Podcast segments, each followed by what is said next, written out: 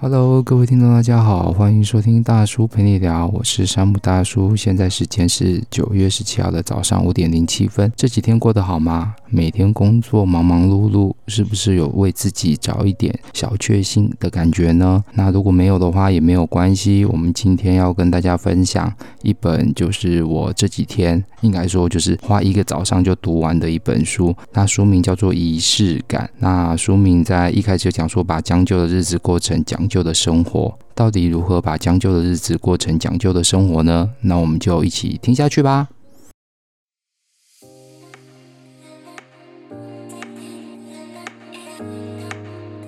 各位听众，大家好，欢迎收听大叔陪你聊，我是节目主持人山姆大叔。这一个节目主要在分享两岸的工作、教育、家庭、爱情、生活等等面向的相关议题，希望你会喜欢。那也希望你可以持续关注跟收听。我们节目马上开始。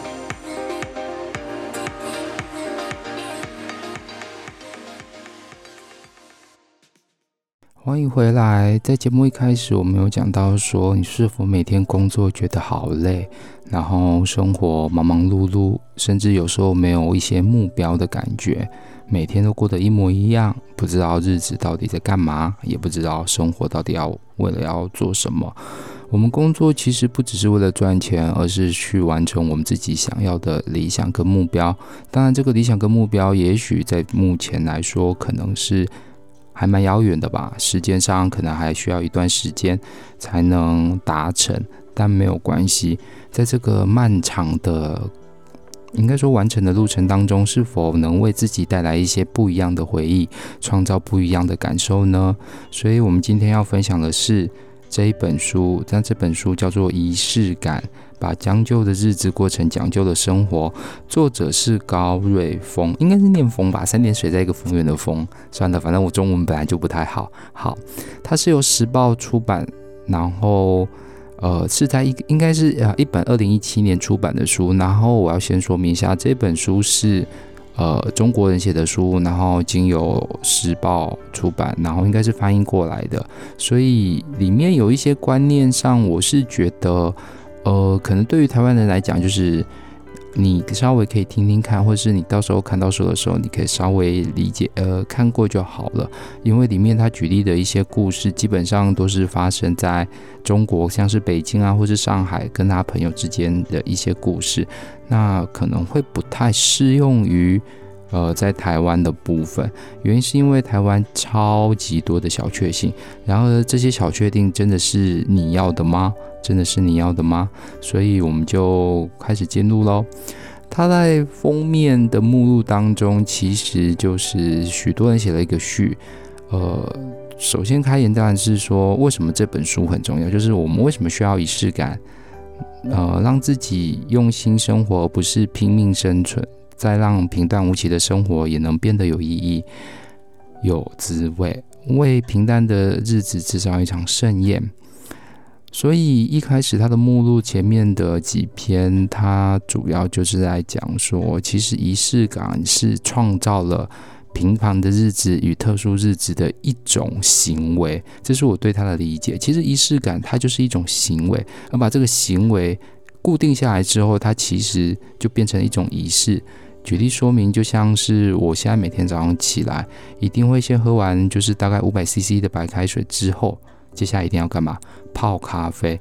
因为没有喝咖啡，感觉就是好像今天就没有清醒的样子。早上做事情，或者是没有喝咖啡的日子，做事情的时候就会非常的钝，就是不知道脑袋自己在干什么，然后在恍神当中。但是当有一杯咖啡，下肚之后会发现开始呃就会脑袋变得比较清醒，然后思绪也会变得比较好，所以我想这个就是我的仪式感吧。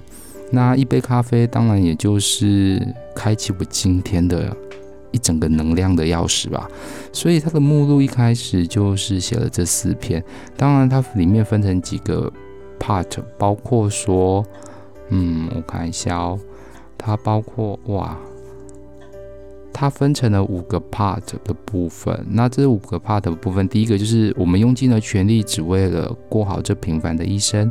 那第二个 part 就是把美好，呃，把时光的美好收集在身边，用朝圣般的仪式开启每一天。哎，这刚好我在讲我自己刚才做的事情。仪式感是给我们找到真实自己的一个契机，仪式感是一种人生的修行。第五个 part 是你用心的节目会成为漫长人生里我微笑想起的甜蜜。所以基本上它的仪式感会是从呃它的一个相关的定义，然后它的一个不一样的内容开始，然后开始讲到了对自己的一个内容。呃，应该是说在第二个 part 的部分，它讲到的是说仪式感它可能。不需要太多复杂，或者是太花钱、太花时间。诶，花时间应该是可能需要，可是不用到太花钱的一种行为。然后仪式感，它是经由这我们在应该说在做这件事情的一个过程当中，找到真实自己，就是让我们自己可以更了解自己的一种仪式，以及仪式感，它是一种人生的修行。你对某件事情在。呃，应该说，在做的过程当中，在呃，在可能在工作过程当中，或是在你在呃实行的过程当中，你有没有就是一定坚持要做什么？那为什么一定要坚持做这个东西？那这个东西是不是带给你也应该是说在做事情上的一种意义，或者是说在做事情上的一种态度上的一种转变呢？好，那最后一个 part 当然就是说，仪式感在家庭当中，在亲友当中，其实都是一个重要的事情。不要说呃两个人日子过久了，然后就随便过，然后就轻忽怠慢的过。包括说跟呃，包括说跟小孩子的部分也是。对，所以我，我我在这本书当中，我标签了还蛮多可能名言佳句啦。所以，我们今天要分享的大概就是一些，哎呀，嗯，大概是一些名言佳句啦。对，大概是一些名言佳句。所以，呃，如果你喜欢的话，就欢迎继续听下去喽。好，呃，在书的里面当中，其实他讲到了。小确幸就是对待生活的一种仪式感，让我们在体悟到生活小小中不容易被发现的乐趣。举例说明一下，每天在办公桌上放可能一束鲜花，或者是每两天给远方的亲友打一通电话，或者是说一个人好好享受在周末暖阳的下午茶里。人生大概就是如此。其实它里面写到某一个时间段，我觉得。其实人生本身就没有意义，我们都是一直在寻找彼此生存的意义。那寻找生存的意义的过程当中，有人觉得说去做公益活动可以让自己有生存意义，有人会觉得说可能去解决别人的问题，或者是说让自己可以放松的过程，那这个也是一种意义，这样子，所以。生活中的仪式感不仅是对所获成就的一种肯定，更是总结经验、收拾心情，并再度启动的一种能力哦。没有人可以时时刻刻活得惊天动地、光彩夺目，但人生中的每一天都是我们无法分割的一部分，是组成人生的万分之一。即使是最普呃普通的一天，也要过得有意义。弗洛伊德认为，仪式是一种白日梦。胡适在人生问题里写道：“人生就算是一种做梦，也要做一个像样子的梦。”所以在现在的早，呃，应该说在现在的繁忙的社会当中，你是不是还坚持了一些你以前一定要做的事情呢？举例说明，像现在可能大家就是早上起来，然后就很忙，然后可能就是在路边随便买的早餐吃，甚至不吃。那这样的这个事情，你会觉得说，其实吃早餐对你来讲是一件还蛮重要的呢？那包括说洗衣服、堆积如山，然后枯燥的生活等等之类的。不过，就是有些人可以就是创造不一样的生活，大多数的人都是过着这样平静无波的生活。只不过有人懂得就是做点色彩缤纷的梦。他们找到了属于自己的仪式感，打破了生活的封闭循环。他们会把家收拾得干净整齐，会在睡前看一本书，或者是在休息日时约三五好友聊天，和家人一起的日子绝不缺席。会在年头元年尾的时候拿出一本崭新的桌历，郑重地放在桌上。会在跨年时刻心里默念：新的一年好好过。诶，他这段话其实讲到了一些我自己会做的事情。诶，举例说明就是会把家里收拾得很干净，然后再就是，嗯，会在年头年尾的时候拿出一本崭新的桌历。我。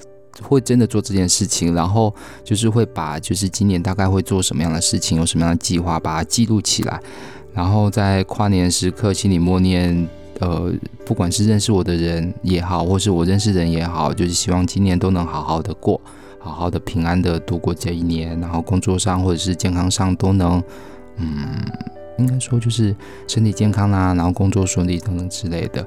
对，所以其实仪式感它并不会花，有时候不会花太多的时间。那它只是就是一个行为，而我们就透过这样许多的一个行为的累积，创造了不一样的一个今天，不一样的今天。好，接下来的部分的话，他就是开始举例到他生活周遭的事情，呃，像是说可能就是已经结婚的，然后他。这边大部分的举例其实都是讲到，就是因为在中国，很多年轻人可能就是父母可能催婚，或者是说有的应该说先不讲到催婚，许多的中国年轻人大概在大学的时候就谈恋爱，大概在二三二四，呃，可能刚毕业，然后就可能工作一两年就结婚，然后那时候刚刚工作一两年，基本上就是个没钱，然后工作时间又长，然后又没有。呃，固定的住所就是可能买不起房子什么的之类，所以他们他们结婚的时候其实就是这样对赌的过程，就是女方赌男方以后会是潜力股这样，那男方赌女方会陪他吃苦到一生这样，所以会觉得有时候他们写的故事好像感觉很美好，嗯，当然也是希望很美好啦，不过它里面。着重的不是这个，他着重的就是说，他举例一个故事，像是说，呃，像一个老公跟一个老婆，每天晚上的时候都还会互说，就是我爱你之类的啊，或者是说回来的时候总是会说，呃，会跟他打招呼说，啊，你今天过得好吗？或应该是说，他里面有些故事会举例到，就是说，呃，就算是结婚了两三年，甚至更久的时候，你是否还会跟呃对方互相倾听？呃，就是倾听跟聊天，呃，生活周遭发生的事情，或是心里的感受。所以他这边讲到的是说，幸福原来这么简单，很多看不起眼的瞬间就是幸福的泉源，是特殊的仪式感。然后在他们的爱情中，不需要寄托华丽的物质或繁琐的形式，彼此的存在就是携手走下去的动力。所以。仪式感是切切实实的存在，它并非刻意安排的某个场景、某时刻，它其实脱离不了我们生活当中的一种形式的一种一呃，包括说它的一举一动都是。那也没有说一定要特别的花钱或者到特别的地方，所以其实仪式感就在，应该说仪式就在不远之方，那也不在过去，它就在此时此刻。此情此景，那这个是它里面的一些内容。嗯，然后接下来他书中也讲到说，心理学家荣格曾说过，正常的心身心需要一定的仪式感，因为有了仪式感，原本没有色彩的文字也会变得鲜亮有生气，那些充斥在生活中的琐碎事物也再不会索然无味。回首一看，那些走过的脚印已经串成了人生的历程。我们的生活如此美丽，值得这样庄重的对待。仪式感是生活方式的延伸，全看我们愿意为其付出多少时间。仪式感的存在，如同在荒漠的人生里绽放出点点新芽，最后连成一片绿洲。所以，其实仪式感它并。嗯，到现在为止，其实他就讲的说，仪式感其实它能创造了你的不同的生活的意义啦。对，那大部分的这本书的一开始的前半部分，大部分都在讲这些，所以仪式感，嗯，其实还蛮重要的啦，我是这样觉得。好，那接下来的部分的话，在后面他就是举了一些蛮多的例子，不过我比较喜欢的是说啊，这里。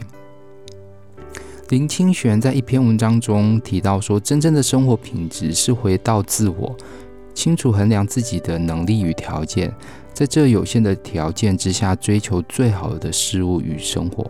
再进一步，生活品质是因长久培养了求好的精神，因而有自信、有丰富的心胸，在外有敏感直觉，找到生活中最好的东西，在内能居简陋。相、哦，能居简陋相，而依然创造出多元的心灵空间。所以他这边其实讲到的是说，我们在仪式呃，在创造仪式感的过程呃仪式感的过程当中，其实会要必须呃，主要目的当然就是提升我们自己的生活品质，让自己的心灵达到呃。更提升，或者是更富足，或者是更高兴。那在这个过程当中，其实要清楚衡量自己的条件，追求自己能够追求的目标，然后或者是说追求的方式，然后来提升一下，丰富自己的心灵。在这个平常无聊的时候，平常无聊的时候，对，这个是林清玄的一个文章。然后接下来的话就是。嗯，他里面就开始举例说，我就是嗯，主要是没钱啊，或没时间啊，那我怎么样有仪式感呢？对，然后这一段话我就觉得他写的还好，就是很多人会觉得说仪式感，嗯，跟我来讲距离应该很遥远吧。很多人会把说自己过得不好啊，归咎于没有钱，或者是啊，对，主要就归咎说没有钱等等之类的，他以。这个例子为，呃，应该说以这个例子为一个举例。他是说，别人怎么过对你来讲很重要吗？难道重要的不应该是你自己应该想过什么生活吗？没钱并不代表没有追求，还是可以花心思，可以有情趣、有创意。难道没钱就注定这辈子过得不好吗？没钱不意味着没有自我，生活除了必要的开销，还要取舍，一味地计较得失，最后只能一无所有。过去一种不太计较的生活，做一个活着的人，不要用行尸走肉的方式活着。钱不是万能的，没有了就去赚，留着的不是万能的东西，最后一定只能变成一无所有的乞丐。蔡康永曾说过：“时间的珍贵，最不可抵挡的是花费。就算过得不好，也千万不要漫不经心，不要随便将就。”应该要去追寻、追求改变，改变还要从你自己开始。那我觉得这边讲的就是，嗯，我觉得哈，就是讲的这段话，其实就是在鼓励，呃，鼓励我，也可能鼓励，不知道有没有鼓励到你，我不知道。我会觉得说，生活上的不一样，其实就是，呃，自己用心去创造跟改变，与平常日子不一样。的行为跟模式，那这个行为跟模式需要持续，那它不一定要花很多钱，但是它可以让你的每天感觉到不一样。举例说明，就是他当然这边也讲到，就是说有的每天都会去呃运动啊，把自己打扮的漂亮，用新款的手机，想吃什么就吃什么，然后可能月租了就是。呃，很贵的公寓啦，然后上下班坐计程车。有人猜想，可能她的决定就是一个女生，然后可能月薪好几万，或者是有人猜想她被包养了。但是她可能清楚的知道，说她一个月的薪水才多少钱，没有，呃，不是富二代，更没有被包养。她把，她只是不想把钱都省在荷包里，而是聪明的用出，呃，把聪明的用出就是花一元，就是虽然说实际要花一元，但是用出了三元的价值。所以，当一个人过生活的时候，坚持运动，吃好吃的，不为了省钱委屈了自己。精打细呃精打细算的，就是不会去买一堆大一堆东西。然后住的离公司近，搭计程车价就是起步价就可以到达。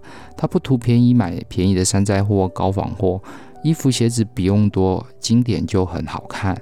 那手巧的话，可以做自己做一些小东西、小礼物送朋友，所以基本上根本就不用花太多钱。那这一篇就是呃，在这一个文章当中，他有一段是写到说，一个人若缺少对美好生活的追求，那才是人生中最可怕的贫穷。真正的幸福和快乐不必出自呃，不必来自出身和金钱，只要让自己的心得到满足，不攀比，不张望，专注自己，用心生活，能让你过得好的不是金钱或其他。而是你自己，所以里面来讲，大部分都是在讲这些内容，我觉得还不错啦。虽然说可能有人说啊，又是毒鸡汤啦，干嘛之类的。不过有时候看一看毒鸡汤也没有不好。虽然说，嗯，人生本呃，应该说人性本恶，人生本来就很苦，没有错。但是总是要有个正向的一个希望吧。我是这样觉得啦，总是要有个正向的希望，不然你就会感觉自己人生就已经在苦了，然后又没有正向的希望或干嘛之类的。对，嗯，然后还有什么呢？我看一下，想要跟大家分享的。哦，好，这里有一段话，这是在讲跟爱情有关的，爱情有关的事情。他在内容当中就讲到说，有人问作者说，爱过是不是就会呃，爱过是是不是就不会忘记？作者回答说，遇到会感恩，错过会释怀。人生就像漫步星空，遇到的那些人，有些是恒星，有些注定是流星，不可能一一把握。当我们有幸从茫茫星河中找到那颗恒星之后，就可以笑着流泪了。这段话。给就是还在追爱的女孩或男孩们。然后据说我们的一生，一般人会遇到八百二十多万人，会打招呼的是三万九千多人。那会和三千六百人变熟，会和两百七十多人亲近。相遇和相离都是一种仪式，尽管对此心知肚明。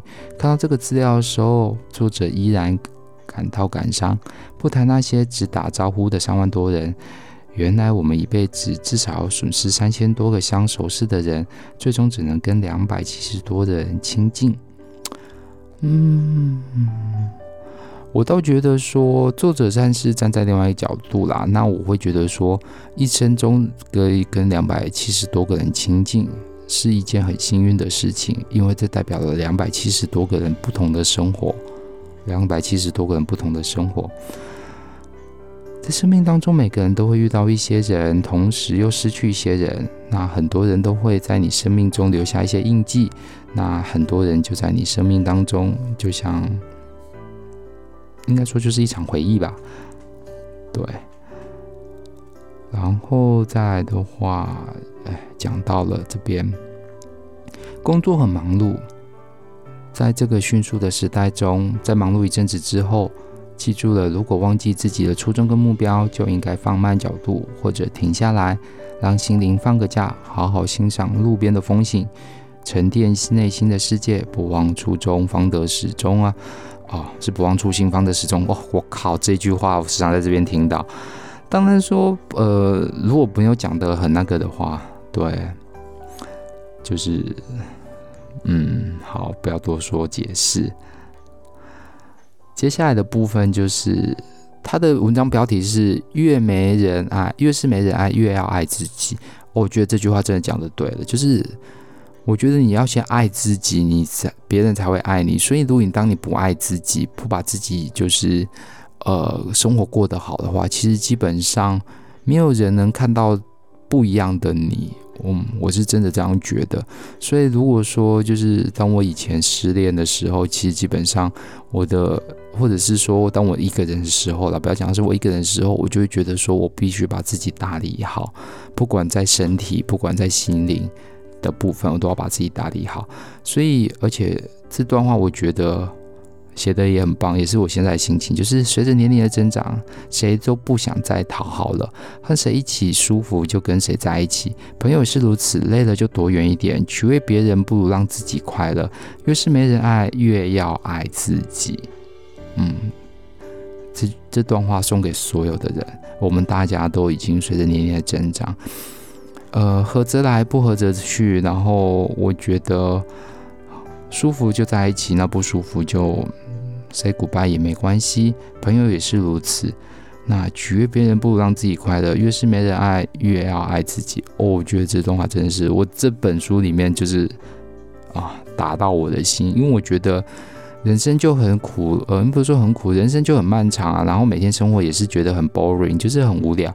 那为什么就是你还要去花那么多心思去在乎，就是 care 到就是你可能不在，呃，你你不在，就是对你来讲不重要的人呢？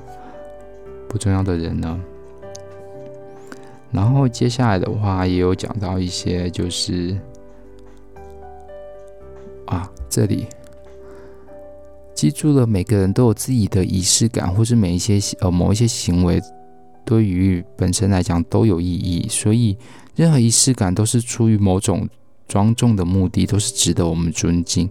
所谓的仪式感，一面是生活中对价值的敬畏所产生的尊重，一面是对他人和社会的尊重所展现的典雅。所以，他在这篇文章当中，就是讲到了是。呃，举例说明，像结婚或者什么结婚的仪式感啦、啊，或者是说在结婚之后，呃，或者是说在学校升旗的升旗典礼，以前我们都有过，现在可能比较少，或者是说可能像是过年的拜拜，或者是拜祖先之类的，或者是像呃孔子的庆典，就是孔子诞辰生日啊，所以所谓的仪式感，就是对价值的敬畏所产产生的庄重。那包括说，在男生有当兵的话，就是你知道，就是什么新兵授衔啊、功臣抢枪什么之类的啊，或者是说在班上最容易感受的就是，可能在班上以前都会喊起立敬礼，这个也是一种仪式感，这种仪式感，而这个仪式感其实都带给我们自己，应该说带给每个人身上不一样的一种意义。我觉得说也可以算是一种改变吧，就是当你要做某些事情的时候的一些心情上的改变。而这种行为虽然是小小的一个行为，但是我觉得它就是会让你变得不一样，就是让你变得不一样。在这一本书的最后一个部分，就是第五个部分，就是讲到了家庭。那仪式感，他的文章开头就是仪式感是父母给小孩子最好的礼物。不管你现在有没有结婚，有没有小孩，一位心理学家有说到，仪式感是家庭中重要的组成，它是获得安全感的泉源之一，能够增强孩子的自信心和自我认同。它会给人一种强烈的心理暗示，让孩子的注意力更加集中、更加认真以及更加用心。仪式感就是暗示我们必须认真对待某一件事情。仪式感还可以培养孩子获得幸福的能力，在平淡的生活里不断提高幸福的层次，让无谓的生活充满节奏跟律动。平凡的日子本来就是大同小异，而我们只能透过不断的替孩子制造惊喜，才能让他们觉得生活是有趣的。没有父母能跟着孩子一辈子，如果想让他们幸福一辈子，就只能教会他们制造幸福的能力，让孩子成长留下一座座里程碑，让这些里程碑成为他们日后独自面对生活中最坚实的基础。另外，仪式感也是家庭成员之间表达内心最直接的方式。小孩子虽小就不懂吗？以前总说小孩子不懂父母的苦心跟爱，无论是苦心还是爱，都需要被适当的表达出来。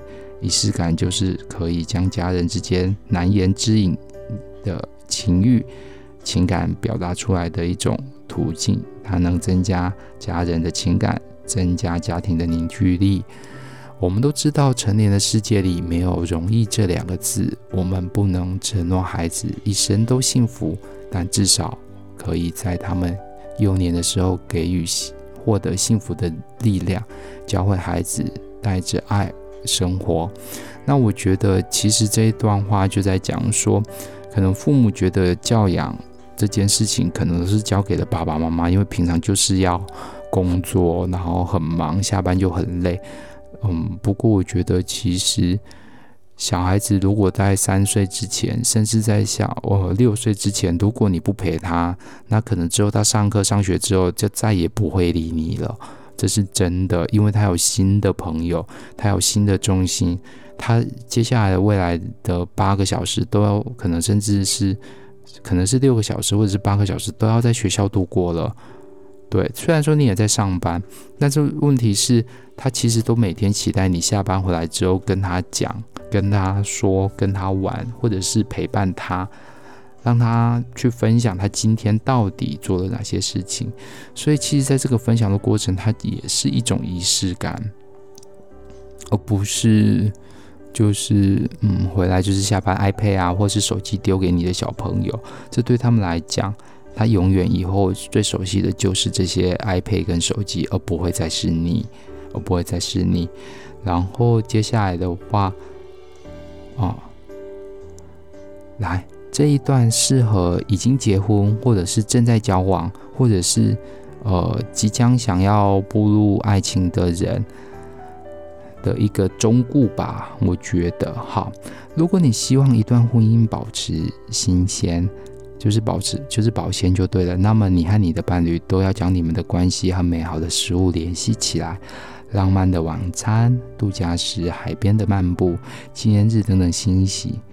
仪式感也许是将美好赋予生活和伴侣最好的方式之一。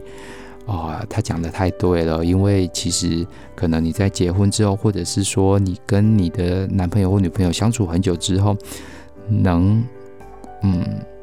创造回忆的部分，其实是需要仪式感的，因为感情的生活、婚姻的生活是两个人的维持，不是一个人的维持。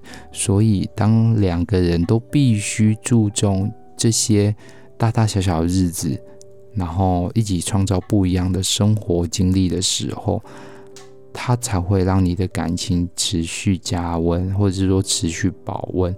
那也可以让这些生活变成你呃未来的日子的一种仪式，一种仪式。举例说明，就是可能生日的时候一定要做什么，或者是说呃像是可能心情不好的时候，怎么样去处理你们之间的心情啊，或者是举例说每年一定要固定出去玩一下等等之类的。在书本的最后有讲到说，嗯，不管你是笨还是傻，还是太过天真都不重要，重要的是无论你从什么时候开始，开始了就不要停下；无论你在什么时候结束，结束后就不要后悔。仪式感它是一个行为，它是一个有时候需要花一些时间，但是不一定要花大钱的行为。